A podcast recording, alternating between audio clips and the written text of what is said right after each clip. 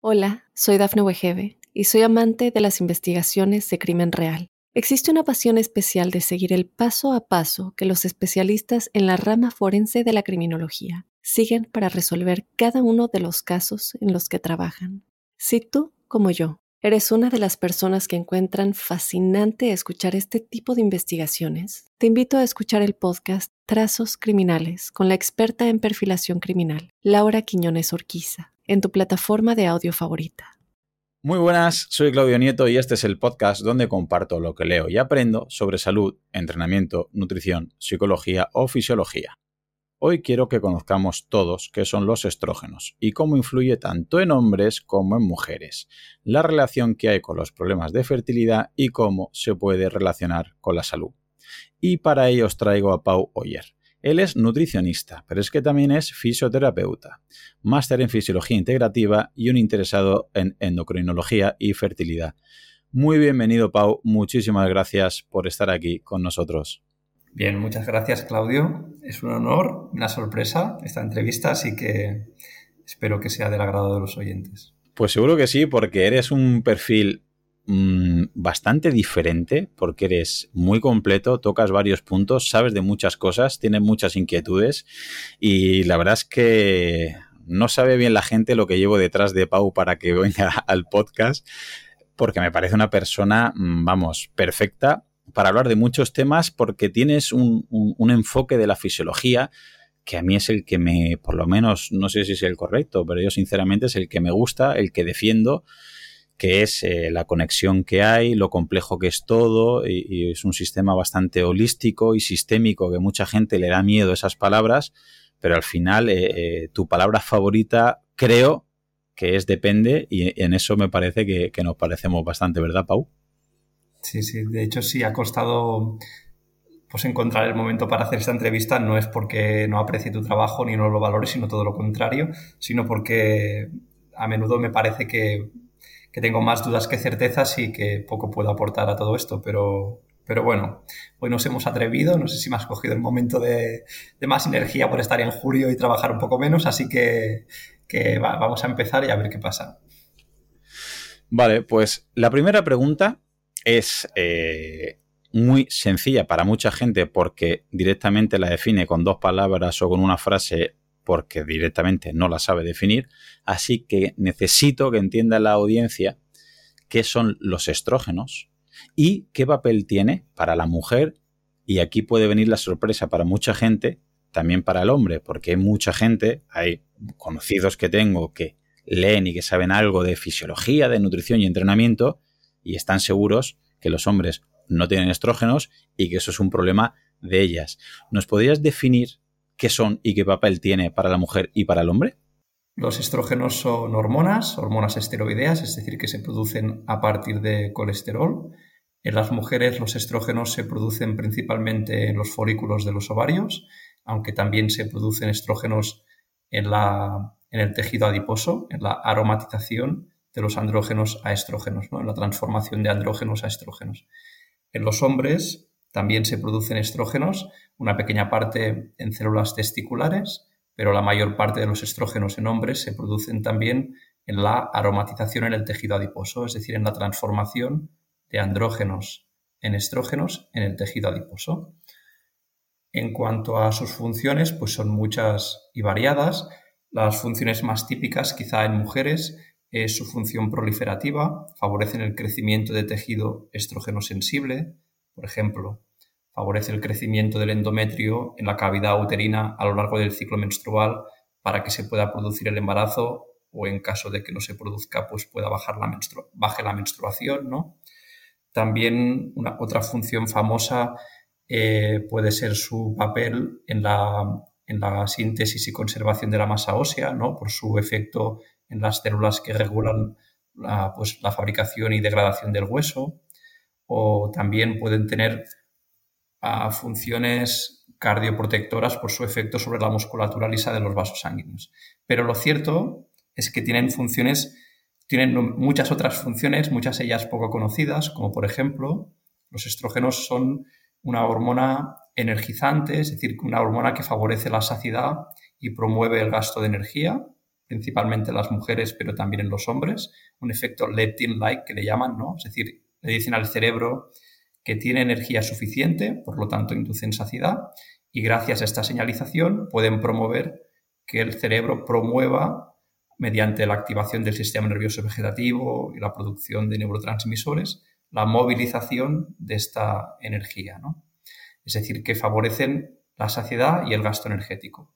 Este gasto energético no solo se produce por su efecto a nivel del sistema nervioso, sino que es bonito ver cómo regulan la producción de energía a múltiples niveles. Por ejemplo, la mayoría de enzimas del ciclo de Krebs están reguladas al alza por la actividad de los estrógenos. O, por ejemplo, la captación de glucosa en la célula muscular también está favorecida por la acción de los estrógenos. Otra función poco conocida de los estrógenos es su efecto inmunomodulador, es decir, favorecen la tolerancia inmunitaria. Es común leer que las mujeres tienen más enfermedades autoinmunes, que son enfermedades típicamente caracterizadas por tener una baja tolerancia del sistema inmunitario, y las mujeres tienen más y, casi siempre se intenta buscar la explicación de este, este esta mayor incidencia de la patología autoinmune en mujeres por el papel de los estrógenos y la progesterona. Y yo creo que es todo lo contrario. Justamente los estrógenos y la progesterona promueven la tolerancia inmunitaria. Si quieres, luego pongo un ejemplo clarísimo que lo veréis clarísimo. Y justamente es cuando se pierde esta protección, que es en el posparto, los días antes de la menstruación y también en la menopausia, cuando aumenta la incidencia o el riesgo de desarrollar patologías autoinmunes. ¿no? Es decir, que no es que, no es que las mujeres tengan más enfermedades autoinmunes porque los estrógenos promuevan la pérdida de tolerancia inmunitaria, sino justamente lo contrario, porque están protegidas de ellas y cuando pierden esta protección, pues es cuando aumenta la incidencia. Un ejemplo clarísimo para explicar cómo los estrógenos, los estrógenos promueven la tolerancia inmunitaria es el pico de estrógenos preovulatorio para promover la tolerancia del sistema inmune a la entrada de los espermatozoides durante los días fértiles para promover la fertilidad. Siempre pensamos en la fertilidad como un problema ginecológico o endocrino, pero la fertilidad es sobre todo un proceso inmunitario. Tiene el sistema inmune de la mujer tiene que permitir la entrada de un ser extraño con, ADN extraño, ¿no? Y que ¿no? Un ser vivo con un ser, bueno, no sé si considerarse vivo, esto no lo sé, pero bueno, un, ¿no? un blastocisto, hay un, bueno, pues un embrión, ¿no? Con la mitad del ADN de un ser extraño, sea tolerado por el sistema inmune de la mujer, sea alimentado, nutrido, protegido, es decir, que la fertilidad es un proceso sobre todo inmunitario por este papel inmunomodulador. Por lo tanto, los estrógenos tienen un papel energizante, un papel que favorece la tolerancia inmunitaria. Podríamos decir muchas otras cosas, también un papel mm, sensibilizador que, promueve la captación de glucosa, la producción de energía. También, no sé, otras funciones menos conocidas, los días del ciclo menstrual que las mujeres tienen los estrógenos más altos, se produce una mayor activación, una mayor actividad del hipocampo, por ejemplo, un área neurológica relacionada con la socialización, por ejemplo, ¿no? con la capacidad para socializar. ¿no? Bueno, no sé, es decir, los estrógenos, como podéis ver, cumplen funciones a múltiples niveles, ¿no? En el metabolismo, en la inmunidad, en, la conducta, en el hambre, la saciedad, el gasto energético, etc. Hola, soy Dafne Wegebe y soy amante de las investigaciones de crimen real. Existe una pasión especial de seguir el paso a paso que los especialistas en la rama forense de la criminología siguen para resolver cada uno de los casos en los que trabajan. Si tú, como yo, ¿Eres una de las personas que encuentran fascinante escuchar este tipo de investigaciones? Te invito a escuchar el podcast Trazos Criminales con la experta en perfilación criminal, Laura Quiñones Orquiza, en tu plataforma de audio favorita. O sea, vamos, si lo hemos entendido bien, ahora mismo, si cortáramos el podcast aquí, el, vamos, los estrógenos es una llave maestra que he cogido alguna anotación, corrígeme, no solamente eh, favorece el entorno del embarazo en el caso hipotético de que se pueda embarazar la mujer, sino que también, y no menos importante, ayuda a la masa ósea, con lo cual podemos entender que una mujer que pierda estrógenos puede eh, ver comprometida su salud eh, del hueso. Mejora los vasos sanguíneos, con lo cual podemos entender que una vez la mujer tenga estrógenos bajos o pierda la cantidad de estrógenos, puede tener problemas arteriales, de tensión, etcétera es un señalizador de energía, con lo cual podemos entender que si bajan mucho los estrógenos, la mujer se puede encontrar eh, más débil, más fatigada, con menos ganas de moverse. Si hay menos saciedad, por lo que decías, tenderá a comer más, quizás tenderá a comer peor. Disminuirá, entiendo, su gasto energético, su, gasto calórico, no entrenará, no se moverá. También has comentado que la fibra muscular sensibiliza esta captación de glucosa, con lo cual comiendo la misma cantidad de hidrato de carbono, una mujer con estrógenos en un nivel óptimo alto, ahora veremos extremos, ¿vale? Pero con un nivel óptimo alto, alto eh, si la fibra muscular capta glucosa, eso va al músculo, va al glucógeno muscular y no se queda, ¿no? Digamos, no va a favorecer que se acumule en grasa. Algo muy interesante que has comentado es esto que es inmunomodulador, con lo cual entendemos que si el estrógeno, has comentado el ejemplo que el estrógeno suele caer eh, justo posparto, justo antes del manchado en el ciclo menstrual o en la menopausia y es casualmente cuando más infecciones tiene la mujer o cuanto más problemas a nivel de enfermedad eh, inmunes. Intuyo que también la fertilidad se verá comprometida por el nivel de estrógeno porque comentabas, ¿no? Que justo en los días entre uno, dos o tres días fértiles que puede la mujer si el estrógeno no está alto, es, es mucho más difícil, digamos, que sea más fértil por esa inmunidad que decías y que no solo contento con eso, sino que también eh, socializa más o mejor por esa actividad más, más exagerada en el, hipocampo. Todo esto lo, podría ser un resumen de todo lo que hace, y estoy seguro que tiene más cosas, los estrógenos. Y si es así, podríamos entender, Pau, que el estrógeno, cuanto más alto, mejor. Bien, sí, estas son algunas de las funciones que has explicado a la perfección y podríamos incluir otras, ¿no? Desde la síntesis de colágeno en la piel, la fijación de agua las mucosas, etc. Ah, algunas de esas funciones, por cierto, no lo hemos comentado, también se cumplen en hombres. Unos niveles óptimos de estrógenos en hombres son necesarios, evidentemente son niveles mucho más bajos que en mujeres, pero tienen un efecto cardioprotector y participan positivamente de la función vascular y, por ejemplo, de la función eréctil, ¿no? O, por ejemplo, de la, conservación del hueso, aunque evidentemente el exceso de estrógenos, como bien comentas, no será bueno ni para la mujer ni para el hombre.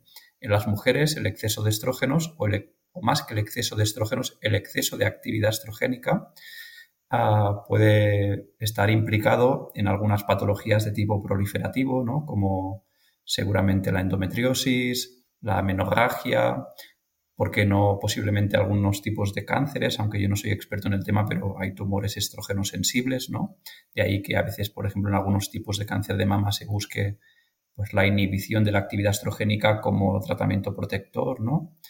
Ah, y en hombres, pues este exceso de actividad estrogénica ah, puede promover pues también algunos problemas. No tan, aunque muchas veces creo que en hombres, y no sé si voy a ser capaz de explicarlo, pero se confunde o se, se confunde la correlación entre algunas disfunciones más típicamente asociadas a algunas disfunciones que afectan a los hombres.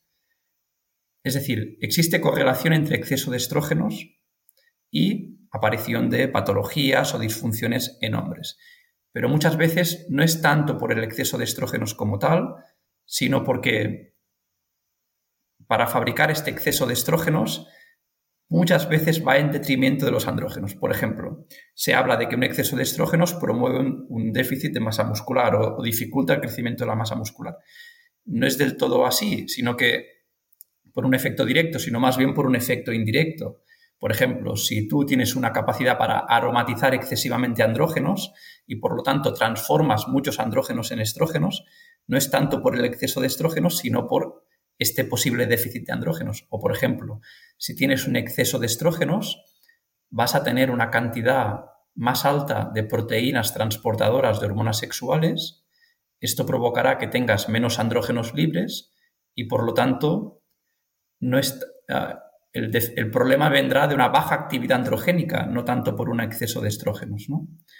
o, por ejemplo, el exceso de estrógenos puede provocar una inhibición del eje gonadal y, consecuentemente, que exista una menor estimulación de la síntesis de andrógenos. Es decir, que muchas de las disfunciones o patologías típicamente asociadas al exceso de estrógenos en hombres no son tanto por el exceso de estrógenos como tal, sino por el posible déficit de actividad o de andrógenos que acompaña ¿no? este exceso de estrógenos en hombres, en hombres. ¿eh?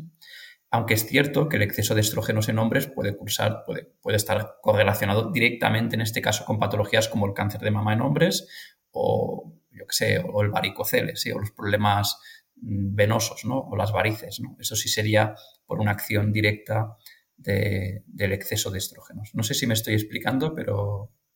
Sí, yo precisamente aquí me quería parar un poquito, a ver, porque a lo mejor hay mucha gente que está eh, escuchando nombres que no está muy acostumbrado y dice, ostras, demasiada información, vamos a ver. Respecto a los hombres, me gustaría que nos dijeras que mucha gente tiene la palabra estrógeno, repito, en atletas masculinos, ¿no? En una analítica a veces intento, bueno, mirar una analítica hormonal, a ver cómo estás de, testosterona, testosterona libre, eh, globulina fijadora de hormonas sexuales, estrógeno. Y ¿cómo que estrógeno? ¿Cómo voy a tener yo estrógeno? Y a veces no entienden que, corrígeme, la testosterona puede coger, digamos, dos caminos, ¿no? Por un lado, por la 5-alfa reductasa se va a dihidrotestosterona, DHT, o por la vía de la aromatasa se aromatiza, como dices, y se convierte en estrógeno. Lo que creo que he entendido es que, que eh, esa conversión de testosterona a estrógeno es hasta un cierto nivel, por la aromatasa es, natural, ¿no? Es fisiológicamente natural. Y debería haber un mínimo de estrógeno.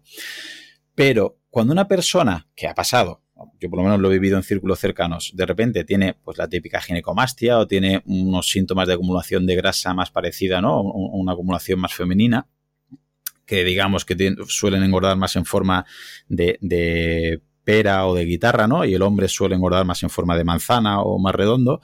Mucha gente ve que tiene el estrógeno alto. Y lo que creo que estás comentando es que no es culpa per se del estrógeno, no es que el estrógeno esté haciendo esa disfunción, sino que significa que si tiene el estrógeno alto, significa que está aromatizando mucha testosterona a estrógeno y se está quedando sin testosterona para que pase a DHT. Es decir, la culpa es indirectamente que hay mucho estrógeno, el problema no es del estrógeno, sino que mucha testosterona se está convirtiendo en estrógeno, con lo cual habrá menos testosterona libre o menos disponible para que se convierta en DHT. Vale, a ver, ah, yo siempre digo que hay tres vías de los andrógenos y no dos, siempre las dos típicas, las dos que has citado, que es de testosterona se puede transformar a estradiol mediante la aromatasa de testosterona se puede transformar, como bien comentas, a dihidrotestosterona mediante la 5-alfa reductasa, pero también la testosterona se puede unir directamente al receptor o se puede desintoxicar, ¿no? Por, ah, igual que cualquier otra hormona y ser inactivada y eliminada, ¿no? Es decir, que, uh, bueno, hay esta tercera vía. Luego, es, es cierto que cuando hay una aromatización excesiva, la actividad androgénica se puede ver reducida y por lo tanto y, en, consecuencia la actividad estrogénica aumentada. Esto puede tener dos problemas. En primer lugar, un efecto directo del aumento de, estrógenos, que eso sí es, está mediado directamente por estrógenos, que es la acumulación de tejido adiposo en zonas estrógenos sensibles, como las mamas o las caderas o el crecimiento de las mamas, como la ginecomastia. Por lo tanto, esto sí está mediado directamente por el, exceso de estrógenos, pero también puede haber problemas por pocos andrógenos, como por ejemplo la dificultad para el desarrollo del tejido muscular, ¿sí? o menor líbido, por ejemplo. ¿no? Es decir, que no siempre las patologías o las disfunciones asociadas al hiperestrogenismo en hombres son por el efecto directo y negativo de los estrógenos como tal, sino por el déficit de andrógenos que muchas veces acompaña este hiperestrogenismo. ¿no? sé si me estoy, es decir, que puede ser por las dos vías, por un efecto directo o por un efecto indirecto. No sé si me estoy explicando bien, pero... Perfectamente. ¿Nos podrías decir qué parámetros en una analítica sanguínea serían los que más o menos indicarían eh, tanto en hombres como en mujeres eh, el estado bueno o el estado óptimo o al revés, un estado alarmante en, cada caso? ¿Te atreverías a nombrarnos cuatro o cinco parámetros? Ah, bueno, ah, en mujeres eh, los niveles de estrógenos fluctúan en función del momento del ciclo menstrual y, y por lo tanto deberíamos de poder desarrollar explicar que la analítica deberá, deberá tenerse en cuenta al momento del ciclo menstrual. En mujeres, déjame que, es que lo que quiero, lo que quiero transmitir es que en mujeres el hiperestrogenismo es muy difícil, o es para mí, bajo mi punto de vista, imposible de ser diagnosticado mediante una analítica de sangre. ¿Por qué? Porque como es un, es un proceso cíclico, ¿sí?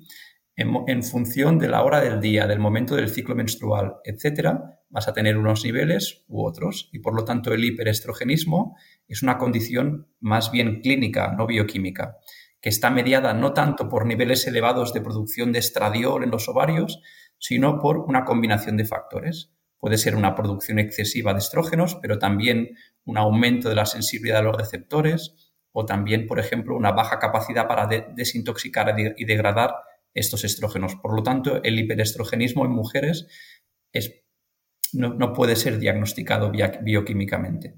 En hombres sí que podría serlo. En hombres, en principio, los niveles de estrógenos son más estables. Se considera que los niveles de estrógenos en hombres deberían de estar, pues entre, si no recuerdo mal, entre 10 y 50 picogramos por mililitro, ¿sí? aunque los valores óptimos dicen que entre 15 y 30 picogramos por mililitro. ¿sí? De todas formas, esto no lo, tengo muy estudiado, pero es probable que existan hombres que tengan niveles adecuados de estradiol en sangre, pero por ejemplo, por, por polimorfismos en los receptores de estrógenos, puedan tener mm, disfunciones típicamente asociadas al exceso de estrógenos, ¿no? Lo que, lo que, con lo que me refiero es que el hiperestrogenismo es algo complejo de diagnosticar y que no siempre es evaluable bioquímicamente, que es lo que siempre intentamos, ¿no? La analítica de sangre para el diagnóstico, ¿no? Sí, es decir, que a veces puede haber hombres con niveles de estradiol en sangre, pues no sé, en, en 40 picogramos por mililitro y que dos hombres con los mismos niveles tengan una actividad estrogénica diferente en función, por ejemplo, de, polimorfismos en los receptores de estrógenos, ¿no? variantes genéticas, etc. Hola, soy Dafne Wegebe y soy amante de las investigaciones de crimen real. Existe una pasión especial de seguir el paso a paso que los especialistas en la rama forense de la criminología siguen para resolver cada uno de los casos en los que trabajan. Si tú, como yo, ¿Eres una de las personas que encuentran fascinante escuchar este tipo de investigaciones? Te invito a escuchar el podcast Trazos Criminales con la experta en perfilación criminal, Laura Quiñones Orquiza, en tu plataforma de audio favorita. Eh, has comentado, bueno, primero, muy importante lo que, lo que dices, que yo me sigo cabreando como un mono cuando eh, una atleta o una alumna mía por cualquier cosa me comenta que se ha hecho una analítica mirando estas hormonas eh, femeninas y le dices, bueno, pero ¿en qué fase estabas de ciclo menstrual? Dice, ah, no lo sé. ¿Qué más da?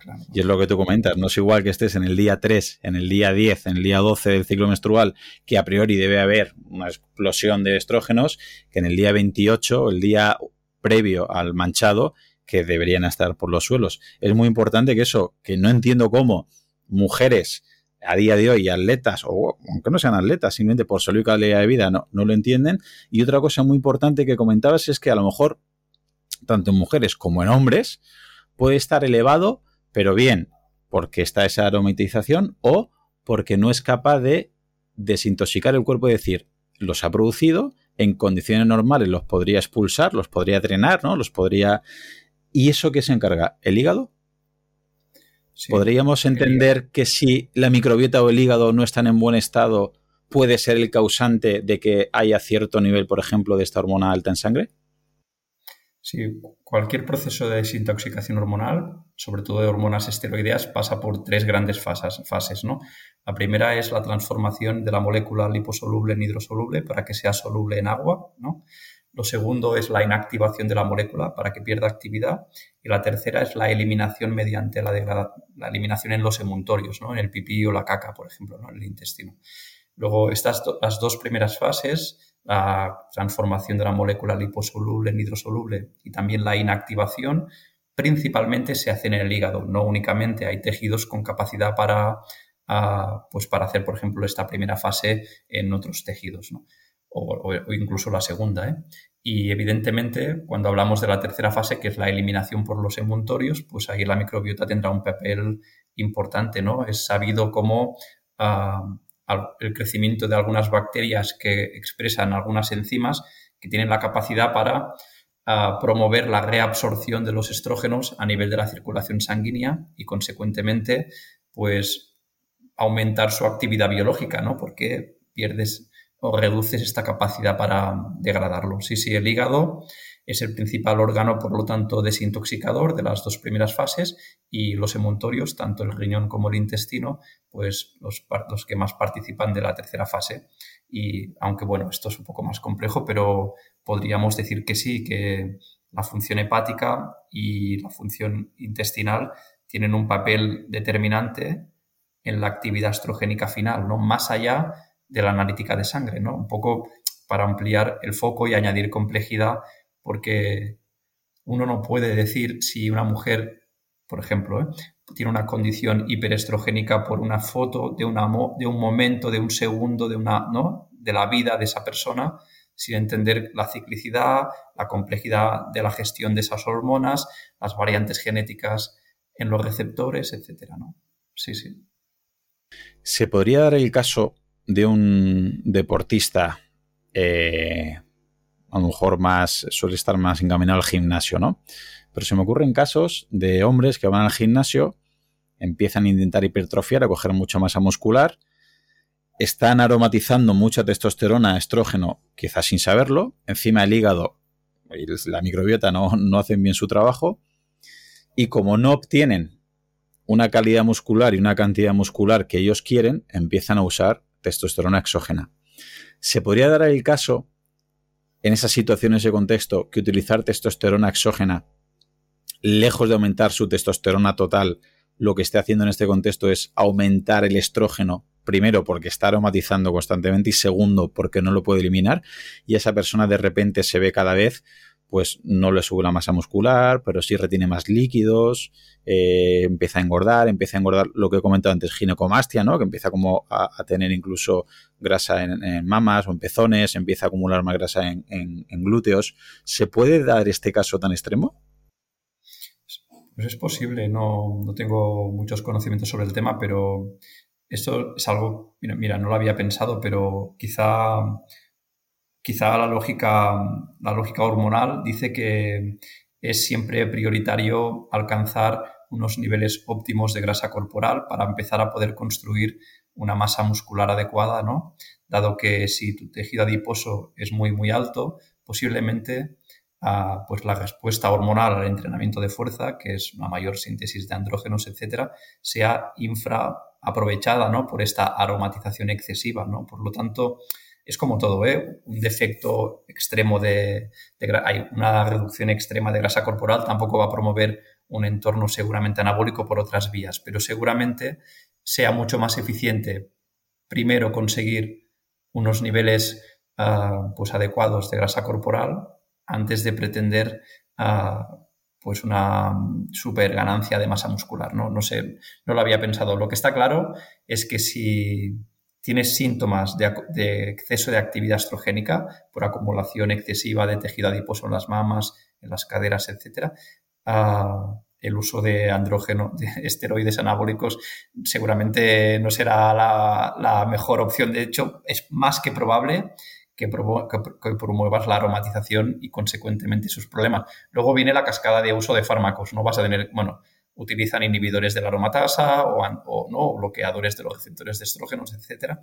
Pero normalmente, si vas a, vas a hacer un uso, no sé, es que tampoco soy muy experto ni sé cómo se utilizan, ¿eh? pero, pero vamos, tienes, si ya aromatizas sin ellos, si te vas a tomar esteroides exógenos, tienes muchos números de aromatizar también y, y de empeorar el cuadro casi seguro. ¿eh? Incluso sin utilizar estos anabólicos de manera externa. Eh, vuelvo al contexto que comentabas. Una persona que tenga, porque hay que recordar que la aromatasa, lo que estaba comentando Pau, es, se encuentra en, el, en la grasa, en el adipocito, con lo cual la persona que tenga un porcentaje de grasa, vamos a decir elevado, para no poner números, elevado, tiene muchas más posibilidades de aromatizar con lo cual, lo que acaba de comentar Pau es que sería, si esa persona tiene el interés de coger masa muscular, antes de empezar con un contexto de hipertrofiar y coger masa muscular, sería más recomendable fisiológicamente perder un poquito porcentaje de grasa para que esa testosterona que va a crear a nivel endógeno se pueda convertir y sea más biodisponible y no pase tanto a ese ambiente estrogénico. De hecho, se suele recomendar mucho últimamente, ¿verdad? Es decir, que antes de hacer un ciclo de hipertrofia en el gimnasio o cualquier deportista, si el porcentaje de grasa es alto, primero hacer, entre comillas, una definición que no me gusta llamar definición porque,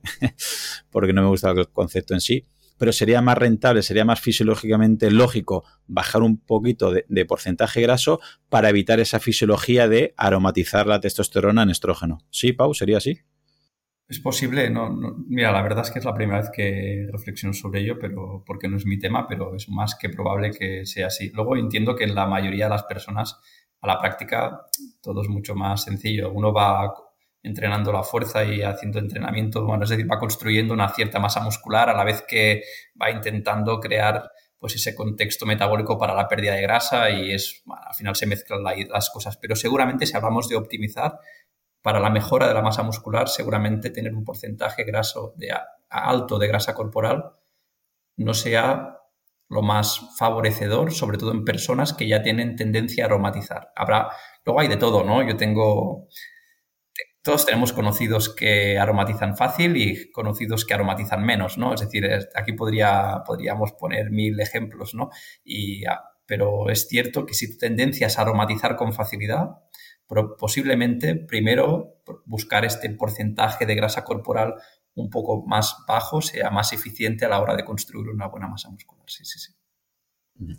Y luego respecto a los estrógenos, eh, me gustaría que nos dijera si los senoestrógenos o, los fitosestrógenos serían lo mismo, son estrógenos parecidos, tienen el mismo efecto fisiológico para la mujer y para el hombre, hay que evitarlos, hasta qué punto eh, se parecen a estos estrógenos, Pau los receptores de los estrógenos son muy, promiscuos, ¿no? Es decir, son muy dados a que otras moléculas que se parecen a ellos se puedan unir al receptor y eh, pues promover su actividad estrogénica, ¿no? Estos compuestos con actividad estrogénica pueden ser sintetizados químicamente, ¿no? En la industria química, por ejemplo, que es lo que llamamos chenoestrógenos, ¿no? Pero también pueden encontrarse en compuestos de origen ah, natural, que están naturalmente presentes, perdón, en algunos compuestos, en algunos alimentos, que es lo que llamamos fitoestrógenos. ¿no? La verdad es que la acción o el efecto de estos chenoestrógenos y fitoestrógenos sobre la salud pues está siendo muy estudiada y bueno, hay verdaderos, verdaderos expertos. ¿no? Hay bastante consenso que los, chenos, los chenoestrógenos pues no son beneficiosos para la salud, que pueden tener implicaciones en patologías de exceso de actividad estrogénica como cáncer estrógeno sensible o endometriosis o menorragias, etc. por lo tanto, en, la medida de lo posible está bien reducir intentar reducir la exposición a estos estrógenos. Me río porque cuando escuchas a verdaderos expertos sobre el tema, por ejemplo el doctor Nicolás Olea, pues uno se da cuenta de la, de la barbaridad, ¿no? Eh, de la exposición a estrógenos y como es casi imposible pues evitar su exposición, bueno, casi no, imposible evitar su exposición, por lo tanto, básicamente se trata de reducir en la medida lo posible, ¿sí? Y, y siempre sin volverte loco, ¿no? Porque cuando empiezas a tirar del tema ah, realmente es una locura, ¿no? Ah, pero bueno, y en cuanto a los fitoestrógenos, es algo más complejo su efecto sobre la salud, pues porque los fitoestrógenos tienen más... Bueno, la verdad es que es un tema que a mí, cuanto más estudio, más dudas tengo, por lo tanto, bueno, ¿por qué es, por es un tema complejo? Porque se habla de la capacidad de estos fitoestrógenos para unirse a los receptores alfa de los estrógenos o los receptores beta, que cumplen funciones diferentes. También porque en función del contexto hormonal que rodea estos fitoestrógenos pueden tener una actividad proestrogénica, es decir, aumentar la actividad de los estrógenos, por ejemplo, como en la menopausia pero en otros contextos en el que hay una abundancia de estrógenos en el contexto, podrían tener, en según qué casos, una actividad antiestrogénica, porque al ocupar el lugar del receptor, pues evitarías que el estradiol, por ejemplo, se uniera al receptor, ¿no? Pero bueno, eso dependerá pues, de mil cosas, ¿no? De la cantidad de receptores alfa y beta que tengas, de la cantidad de fitoestrógenos, del contexto hormonal. La verdad es que tengo muchas más dudas que, así como en los chenoestrógenos hay un consenso, súper específico, ¿no? hay súper ah, amplio, ¿no? De que vale la pena minimizar su exposición en la medida de lo posible si es que esto es posible. Ah, en, el caso de los fitoestrógenos tengo muchas más dudas que certezas en cuanto a, sus riesgos, beneficios, la cantidad tolerable, etcétera. ¿no? De hecho, es que a mí me importa relativamente poco. A, mí, a mí yo tengo interés clínico, ¿no? Y por lo tanto me importa más su efecto en función del cuando, cuando ya tienes un problema, ¿no? En plan, ahora ya tienes un problema, ¿vale la pena reducir o no su exposición? O en tu caso concreto, ¿vale la pena reducir o no la exposición? Que no tanto para la población en general, que me parece una, pues extremadamente difícil, ¿no? responder a esta pregunta. No sé si me he explicado, ¿eh? pero bueno. Sí, perfectamente. Es que al final evitar lo comentabas tú, ¿no? Los, los xenoestrógenos me parece a mí hoy en día directamente imposible, porque al final están no en las tarjetas de crédito, en el plástico, en llaveros, en vamos, en, el material que utilizamos de oficina, en el coche, en casa, en casa, en utensilios de comida, y al final directamente tendrías que vivir, mm, al final te, costaría más, ¿no? A nivel global, evitar todos los xenostrógenos que, que, que, que, estar expuestos a ellos. Y al final hay que tener un poquito de sentido común y lo que tú estabas comentando, quizás personas con ya problemas con un exceso de estrógeno o, una o con esos síntomas, que ya es una patología, sí que quizás deberían tener un poquito más, más de cuidado y en ese sentido sería más fácil, entre comillas, buscar un tratamiento para aquellas personas que buscar una prevención para todo el mundo, ¿no? Entiendo. Sí, la prevención, en el caso de la exposición a los chinostrógenos, pasa por la legislación principalmente, buscar alternativas seguras y, útiles, ¿no? Y la verdad es que esto, la legislación va siempre por detrás de la industria química, ¿no? Aquí estamos perdidos. Es decir, bueno, y también porque como sociedad todo tiene un precio, no se puede tener todo, ¿no? Si tú quieres que tus sábanas no se prendan con una, con, ¿no? Con, con, con, cualquier contacto con algo que, puede que pueda quemarlas, pues tienes que añadir retardantes de llama y los retardantes de llama son disruptores endocrinos, ¿no? Si tú quieres que tu casa pues no tenga, vives en una casa con mala ventilación y en el baño tienes moho por la humedad, pues si pintas con pinturas plásticas, ese moho posiblemente se pueda, se pueda, puedas reducir, ¿no? La salida del moho, la exposición al moho, que tampoco es buena, pero la pintura plástica en sí pues tiene, tiene disruptores endocrinos que se van a liberar al ambiente, ¿no? Me refiero que el desarrollo de estos, estos compuestos con, considerados xenoestrógenos no ha sido para hacer daño a la sociedad y promover pues, mayor, una mayor incidencia de cáncer, etcétera, sino en la búsqueda de soluciones a problemas que aparentemente teníamos, ¿no?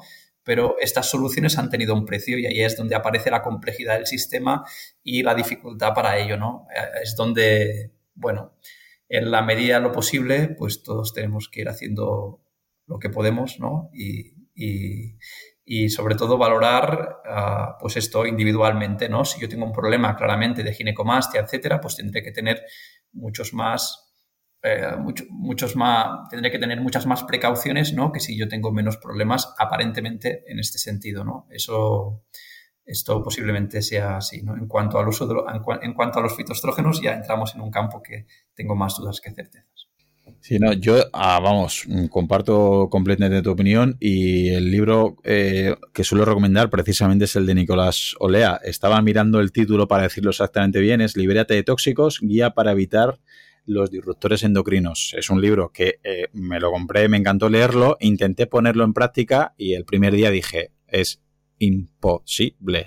Al final pensé, como tú dije, bueno, sentido común de momento espero no tener que recurrir a utilizar todo lo que, lo, que propone, pero es verdad que eh, las personas que tengan esos problemas, pues como todo, ¿no? Pues tendrá que tener un tratamiento específico. Y todo esto lo quiero ligar, Pau, con una pregunta que la verdad es que mm, no sé si ya es sesgo mío, porque cada vez en el entorno mío tengo amigos, familiares, conocidos que tienen y literal, mm, bueno, bastante jóvenes, con problemas de fertilidad. Y con, escucho a bastantes parejas con, bastantes problemas hoy en día y parece que está un poquito eso, entre comillas, ¿no? Que se está expandiendo bastante.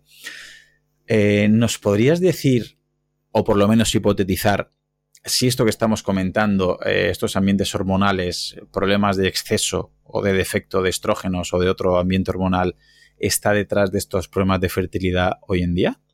Sí, los problemas de subfertilidad son, son extremadamente comunes hoy en día. Se habla de porcentajes elevadísimos de parejas que tienen dificultad para, para concebir. Aquí podríamos hablar mucho desde lo más macro a lo más micro, ¿no? Pero y con muchas hipótesis, pero bueno, mira, voy a hacer un resumen súper, súper, súper rápido para que para poder explicarlo. Mira, para que se produzca un embarazo necesitas que los folículos maduren correctamente, que se liberen óvulos de calidad, que estos óvulos sean fecundados, que sean correctamente transportados y que sean implantados. Estas son las cinco cosas que se necesitan. Luego, estos disruptores endocrinos tienen capacidad para influir en algunos de estos mecanismos, pero no en todos. ¿Sí? Por ejemplo, en la capacidad para fecundar el óvulo necesitamos una correcta pues, cantidad, calidad, motilidad, etcétera, de espermatozoides y la exposición a xenoestrógenos pues en hombres puede afectar a esta, a esta cantidad, calidad y motilidad de, de los espermatozoides. Por lo tanto, de alguna manera sí que podrían tener un efecto directo, pero mucho cuidado con atribuir todos los problemas de su fertilidad a los químicos ambientales, porque muchísimas veces existen otros muchos factores y que, bueno, y que, y que tienen quizá mucho más peso. Por ejemplo, de estos cinco elementos que hemos dicho, la calidad de los óvulos, indudablemente el factor más determinante es la edad, ¿no? Nos ponemos tarde a tener hijos, esto es una realidad, y esto, aunque no significa que te vayas, que vayas a, sufrir un problema de subfertilidad por ponerte tarde, es cierto que la calidad de los óvulos ah, baja a medida se va reduciendo a medida que avanza la edad y aunque se conserve la menstruación, la probabilidad de quedarse embarazada se reduce estadísticamente a partir de cierta edad, ¿no? Y esto es una realidad, o sea, esto no sé, bueno, me refiero, es algo que a veces, ah, claro, por un lado atribuimos las dificultades para la fertilidad a, para la fertilidad a un elemento externo, la exposición a hechos estrógenos, pero por otro lado también hay, ah, pues no sé cómo decirlo, ¿eh? pero hay participación de procesos que a lo mejor son de responsabilidad personal y también colectiva, ¿eh? en, la medida, en la medida de que muchas veces retrasamos los procesos de ¿no? ser padres y madres y tal, porque, pues porque no tenemos las condiciones económicas que creemos necesarias o porque, bueno, o, quizá por otros muchos motivos, ¿eh? pero, pero lo digo porque últimamente se dice mucho, ¿no? Cómo los xenoestrógenos reducen la capacidad fértil de los seres humanos, etcétera, pero hay muchos otros factores que, no tienen que ver con la exposición a los estrógenos y que están implicados en, en, algunos de estos cinco factores que hemos comentado y que pueden afectar a la fertilidad. Y la edad seguramente sea uno de los más determinantes, mucho a mi pesar. ¿eh? Ojalá que no, pero, pero es así. ¿eh? esto tiene un poco que ver ¿no? con, con la, como, como la vida a, muchos pues nos va más o menos bien, tenemos un plato pues tenemos comida para acceder a ella con cierta facilidad, pues bueno, podemos gozar de una vida más o menos cómoda, seguramente, pensamos que los procesos biológicos son eternos, ¿no? Es decir, a veces nos olvidamos que nos morimos, a veces nos olvidamos que envejecemos, a veces nos olvidamos que nuestra capacidad fértil se va, se va viendo reducida con la edad. Y, y estas son realidades que la biología conserva a pesar de que, de que, de que, bueno, de que tenemos ciertas facilidades, ¿no? Y por lo tanto, bueno, no sé, lo digo porque a veces se dice poco, ¿no? Esto de que, de que la edad es un factor determinante para la capacidad reproductiva y, muchas veces es el factor más importante, que no el único tampoco. ¿eh? No, sí, desde luego, completamente de acuerdo. Eh, me parece que en la ecuación estaban, no le estaban dando la importancia, estaban sacando de la ecuación de la infertilidad para mí a dos variables importantísimas.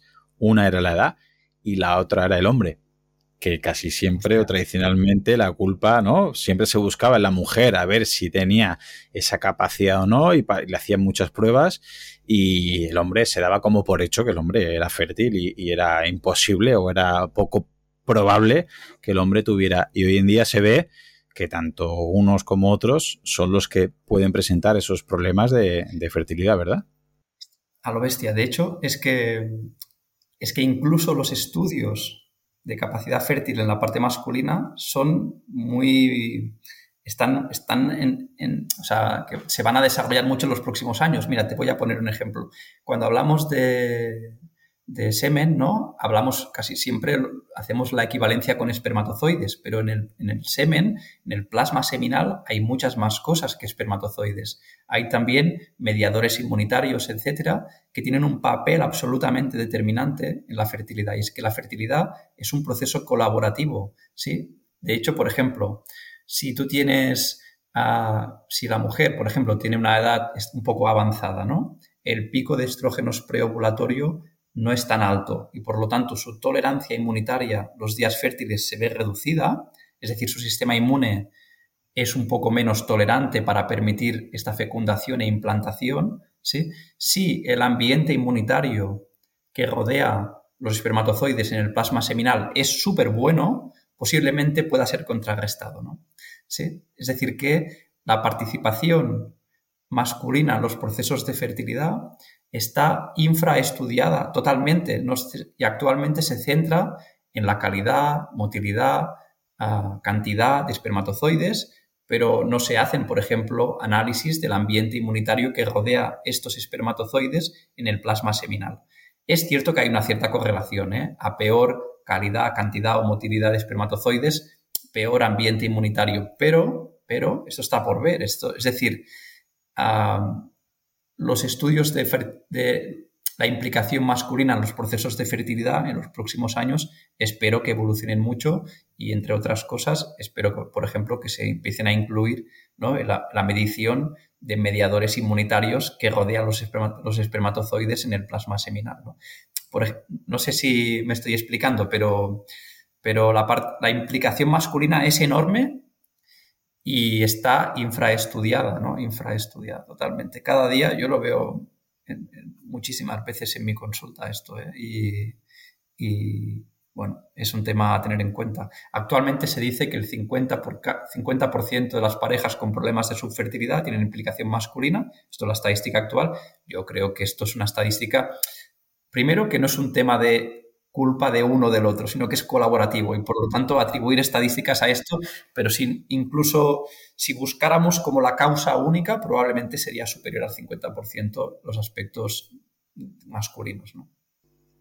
Un dato, un dato interesante y que a lo mejor nos va a hacer que nos llevan críticas, pero me parece un dato muy interesante y a, tener en cuenta precisamente por, por eso. Ya te digo, hasta hace muy poquito, o por lo menos esa es la impresión que me ha dado a mí con los casos cercanos que conocemos de parejas, que la que se preocupaba era la mujer, la que se hacía las pruebas era la mujer y, no la pareja, el marido o el novio como que estaba tranquilo esperando que, arreglaran ¿no? el, ambiente uterino de su pareja pensando que él eh, no tenía ningún fallo porque era deportista o porque estaba fuerte o porque...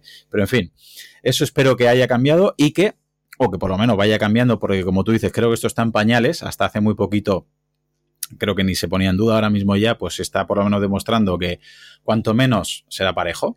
Y seguramente también habrá un problema de compatibilidad, ¿no? Que a lo mejor es precisamente ese chico con esa chica los que tienen esos pequeños problemas que será cosa de dos. Que como siempre, ¿no? La fisiología es todo tan complejo que es, y, no es cuestión de culpabilizar a él o a ella, sino es cuestión de, solucionar esos, esos, problemas para, para, para, conseguir el, el fin. Y ¿podrías decirnos, sé que sería imposible, quedaría para un podcast concreto, pero eh, a nivel de nutrición y alimentación, ¿se puede de alguna manera mejorar ese ambiente hormonal para evitar un exceso o un defecto de, estrógeno de testosterona a la hora de aromatizar. Es imposible porque habría que poner mil contextos para poner mil dietas o mil, eh, mil planes nutricionales, que no es la idea, pero más o menos, grosso modo, ¿nos podrías decir qué alimentos o qué patrón dietético pueden favorecer o al revés? O si quieres lo vemos al revés, ¿qué patrón dietético son los que empeoran y los que generan más problemas hormonales? Ah, bueno, claro, aquí dependería, claro, hemos hablado todo, bueno, por la, por la dirección, por, un poco como la tendencia de la charla hemos ido centrándonos en el hiperestrogenismo. También podría, podríamos hablar del hipoestrogenismo, ¿no? De las consecuencias de esta y por lo tanto seguramente la intervención nutricional no será igual ¿no? en una mujer con problemas de hipoestrogenismo que en una mujer con problemas por hiperestrogenismo, ¿no? o, lo mismo en hombres, ¿eh? lo mismo en hombres. Pero bueno, es cierto, a ver, probablemente existan dos cosas que son absolutamente determinantes para una buena salud hormonal. Uno son típicas, pero es que, es que las cosas típicas son redundantes, lo que sirve para una cosa sirve para muchas, y que son la regulación del ciclo circadiano y por lo tanto la calidad del sueño y la actividad física. ¿Sí? Esto es positivo en casi cualquier contexto ah, para la salud hormonal. En algunos no, en algunos no. Por ejemplo, pues en la menorrea hipotalámica funcional por déficit de energía, pues evidentemente la actividad física tendremos, tendrá que ser ajustada a las necesidades energéticas, y, pero incluso en ese contexto tiene algún beneficio, como por ejemplo la conservación del hueso. Pero, pero bueno, en cualquier caso, la regulación del ciclo circadiano y la actividad física son dos intervenciones altamente efectivas la regulación del ciclo circadiano por múltiples vías. Por ejemplo, la melatonina es una gran inductora de enzimas hepáticas de fase 2 para el control del hiperestrogenismo. O, por ejemplo, la melatonina es el antioxidante más abundante en el fluido folicular de los folículos de las mujeres y por lo tanto tiene una acción directa en la calidad de los óvulos que se van a liberar y consecuentemente en la fertilidad y envejecimiento de estos folículos. O, por ejemplo, durante el sueño se producen unas hormonas y una respuesta inmunitaria que no se producen durante la vigilia. Luego, si se pierde esta alternancia entre el sueño y la vigilia y se difumina todo, donde, ¿no? Ahí se pierde la optimización de algunas funciones endocrinas. ¿no? Por ejemplo, esto se ha visto en mujeres con síndrome de ovario poliquístico, donde la resistencia a la insulina que acompaña estas mujeres, en 8 de cada 10 mujeres con síndrome de ovario poliquístico, parece ser que podría ser perfectamente explicada por una pérdida de la sincronización circadiana, ¿no? Durante la noche hay menor, hay, ah, perdón, hay mayor resistencia a la insulina en el tejido muscular. ¿Por qué? Porque durante la noche, en principio, no deberías de captar glucosa en el tejido muscular, ¿no? Sino que esa glucosa libre debe estar disponible, pues, por ejemplo, para el sistema inmunitario.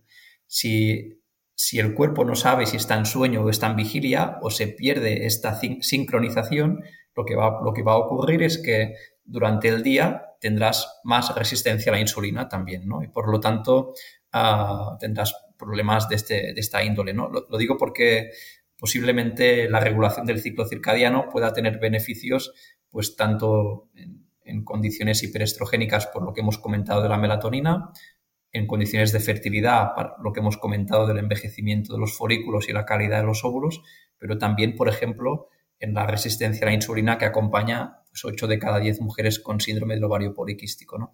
por esta alternancia. Y en cuanto a la actividad física, pues lo mismo, ¿no? La actividad física promueve seguramente una, pues, unas características un porcentaje de tejido adiposo compatible con la salud, ¿no? Ah, y por lo tanto ayude al control del hiperestrogenismo.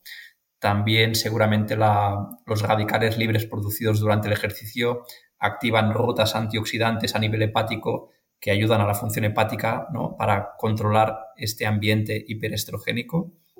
Ah, y bueno, y, a múltiples y a, otros muchos niveles, ¿no? Por lo tanto, la regulación del ciclo circadiano y la actividad física seguramente son los dos top. En cuanto a alimentación, bueno, pues lo de siempre, ¿no? Posiblemente minimizar el consumo de ultraprocesados es la intervención principal y más efectiva. En segundo lugar, un buen estado nutricional proteico también es absolutamente determinante para la mayoría de disfunciones que acompañan ese tipo de procesos. Por ejemplo, ah, pues la, ruta de fase 2 de desintoxicación de estrógenos más importante o una de las más importantes es la conjugación con glutatión. El glutatión es un importante antioxidante del cuerpo que se produce endógenamente a partir de aminoácidos y, se sabe perfectamente que la ingesta proteica es determinante ¿no? para unos buenos niveles de glutatión. Por lo tanto, reducir los ultraprocesados, una ingesta de proteínas adecuada y posiblemente pues, la abundancia de frutas, verduras, vegetales, etcétera, en la dieta por el aporte de compuestos de fitoquímicos ¿no? con capacidad para influir positivamente en esta actividad endocrina. ¿no? Es altamente famoso, pues, bueno, no sé, aquí podríamos, pues el sulforafano de la, de, o los compuestos azufrados de las crucíferas, ¿no? que tienen capacidad para, para, sobre todo de las semillas de mostaza, para, para expresar ¿no? enzimas hepáticas de fase 2 que ayudan al control del hiperestrogenismo. ¿no? Por lo tanto, ciclo circadiano, regulación del sueño, actividad física y seguramente desde el punto de vista nutricional, minimizar el consumo de ultraprocesados, a ingesta de proteínas adecuada y abundante consumo de vegetales sería como posiblemente pues la base de la pirámide, aunque luego hay que individualizar porque hay mil variables, ¿no? Luego te encontrarás pues una mujer con SIBO, ¿no? Que tiene que su consumo de vegetales tiene que ser modulado porque si no pues la disbiosis en el intestino delgado promueve la reabsorción de estrógenos, ¿no? Por un aumento de la actividad de las beta-glucuronidasas de las bacterias del intestino delgado. Lo digo porque luego hay que individualizar, ¿no? Pero a grandes rasgos quizá esta, esta propuesta sería la base de la pirámide para muchas disfunciones, ¿no? Eh, te quería hacer una pregunta particular porque mm, no sé si es un poquito sesgo mío, porque te digo, y tampoco yo es que vea analíticas a diario de 20 personas, pero si últimamente de, deportistas y todas las chicas deportistas que he visto en analítica me ha llamado la atención con ácido fólico bajo, con B12 baja y con hierro bajo.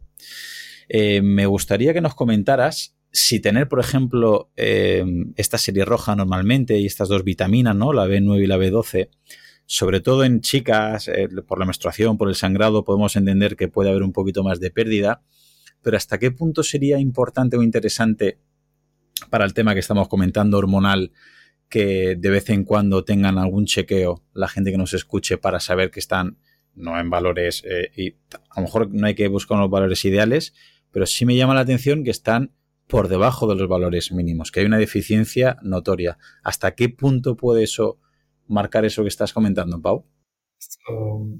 claro, yo no, tengo conocimiento en salud pública para poner en valor el riesgo, beneficio y el coste de según qué chequeos para la prevención de enfermedades. Esto se me escapa, pero es cierto que si tienes algún problema de estos que estábamos comentando relacionados, por ejemplo, con el hiperestrogenismo, ah, pues es, es, extremadamente importante tener buenos niveles de, estas, de estos nutrientes ¿no? que comentabas. Ah, el hierro es importante para no solo para todo lo relacionado con el transporte de oxígeno, sino que también es que la fase 1 de hígado que comentábamos antes, esa transformación de moléculas liposolubles a hidrosolubles, es entre otras cosas hierro dependiente. Es una reacción principalmente de hidroxilación, que es hierro dependiente. Ah, además, el hierro participa pues, de la síntesis de neurotransmisores y por lo tanto de la, sensación energética, del bienestar emocional, es decir, que una ferropenia tiene un impacto no solo en el transporte de oxígeno y en el hemograma, que es lo que mayor, mayoritariamente se relaciona, sino a, muchos otros ah, niveles. En cuanto a la B12 y los folatos, realmente también están implicados indirectamente en todo esto. ¿no? Si hay déficit de B12 y folatos y eso conlleva la acumulación de homocisteína, la, homocisteína, que es un, pues es, es un compuesto proteico que podemos acumular pues en sangre, pues podrá influir negativamente en la capacidad para degradar estrógenos en esta fase 2. ¿no? Es decir, que un buen estado nutricional, tanto de hierro, de B12 como folatos, es determinante. En, en, en relación a tu pregunta, en cada cuándo sería bueno, un chequeo, etcétera, aquí se me escapa aquí deberíamos de individualizar la propuesta, ¿no? Es decir, ¿qué tipo de alimentación sigues? ¿Consumes suficientes folatos en tu dieta, sí o no? No, pues a lo mejor hay que chequearlo. ¿Consumes suficientes alimentos que contengan vitamina B12? Pues no, pues a lo mejor hay que chequearlo. ¿Tienes algún problema que pueda hacer pensar que tienes un problema en la absorción? A lo mejor hay que chequearlo.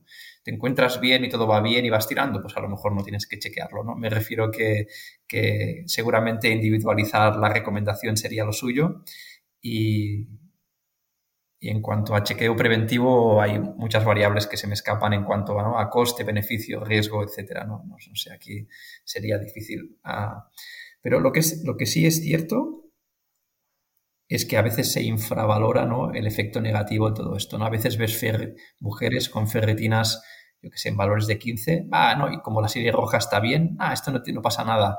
Bueno, no pasa nada.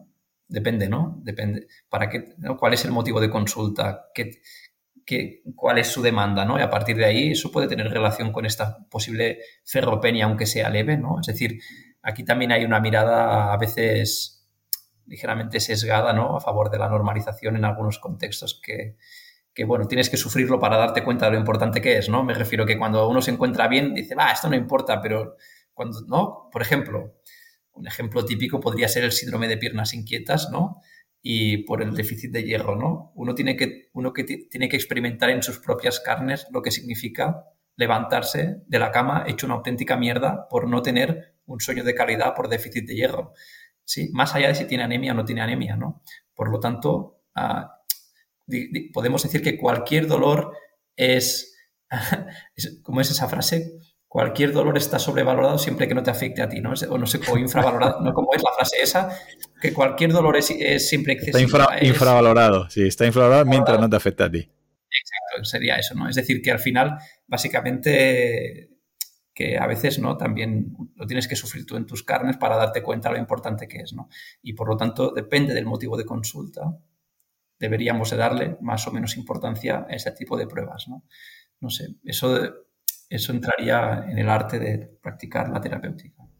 ¿Y hasta qué punto, te voy a hacer la pregunta clásica, pero hasta qué punto el, estrés no? El ex, porque el estrés también habría que debatir qué es estrés, ¿no? Hasta qué punto es algo es estrés o no es estrés.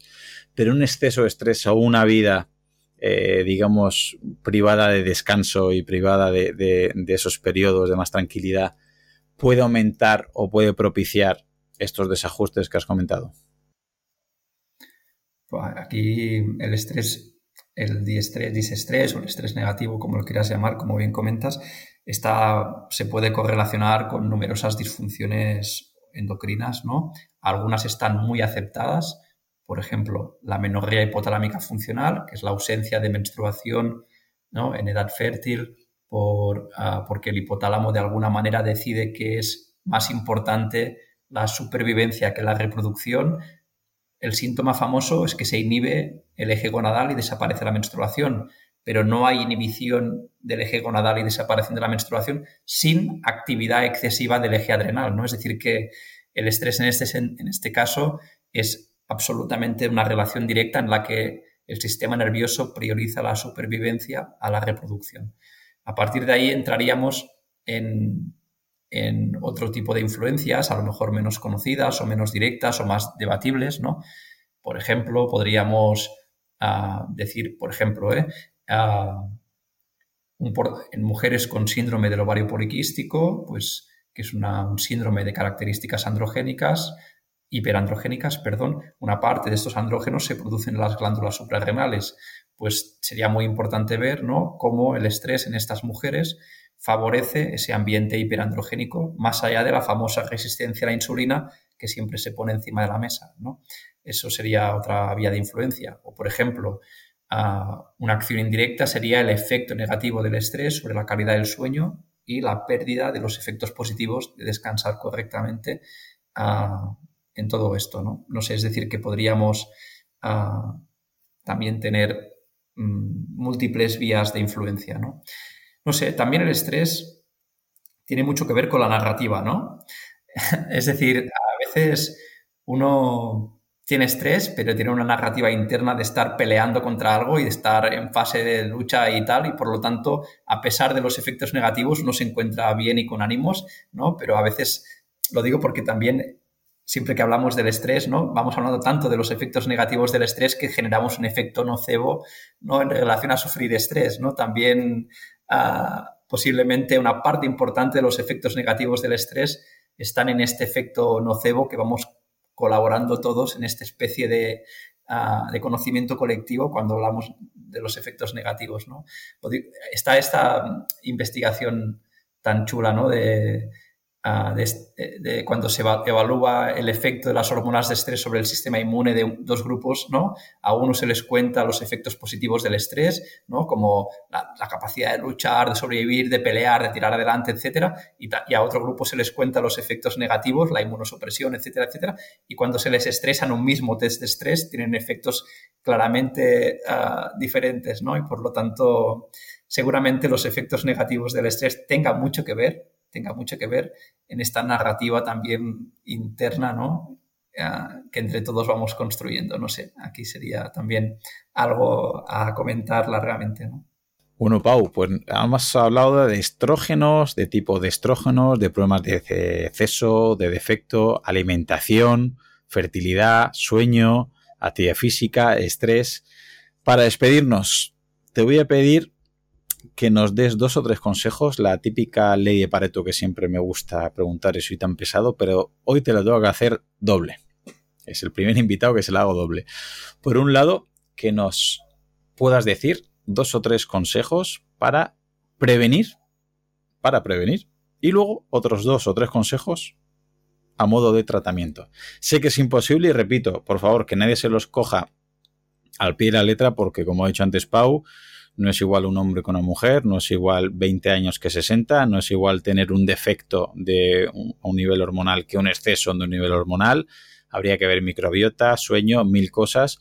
Pero bueno, ¿te atreverías a decir dos, tres cosas para prevenir, dos, tres cosas para tratar, concluyendo todo el mundo y sabiendo que no puede dar en la tecla porque es imposible? Mira, yo voy, si no recuerdo mal, la ley de Pareto, que es ¿no? que el 80% de las consecuencias tienen un 20% de las causas, algo así, ¿no? Efectivamente. Cualquier recomendación pasaría por buscar este 20% de las causas. Esto parece una obviedad, pero cuando hablamos de salud, muy pocas veces lo es. Es decir, muchísimas veces nos obsesionamos en poner énfasis en aquello que ya hacemos bien o suficientemente bien para estar sanos y muy pocas veces ponemos énfasis en el 20% de las cosas que nos hacen daño, justamente porque son las que nos cuestan y por eso son las que habitualmente no hacemos suficientemente bien o nos hacen daño. ¿sí?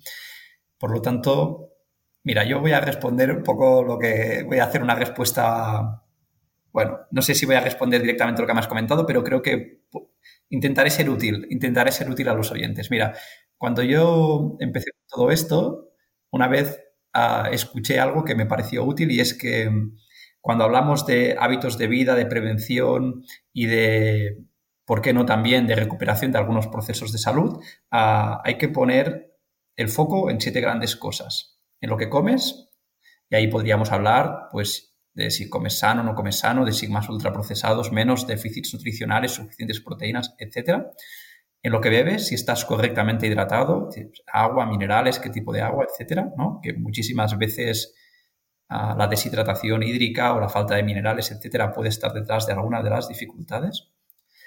Luego podríamos hablar también del movimiento, si te mueves suficiente, si entrenas, ¿no? Si en qué intensidad, qué regularidad, etcétera, y por exceso y por defecto, igual que con la comida y con la bebida, ¿no? Por lo tanto, la comida, la bebida, el movimiento Aquí podríamos incluir los ritmos circadianos, la exposición al sol, a la oscuridad, el sueño, ¿no? Cuatro cosas, a ver si que no me deje ninguna.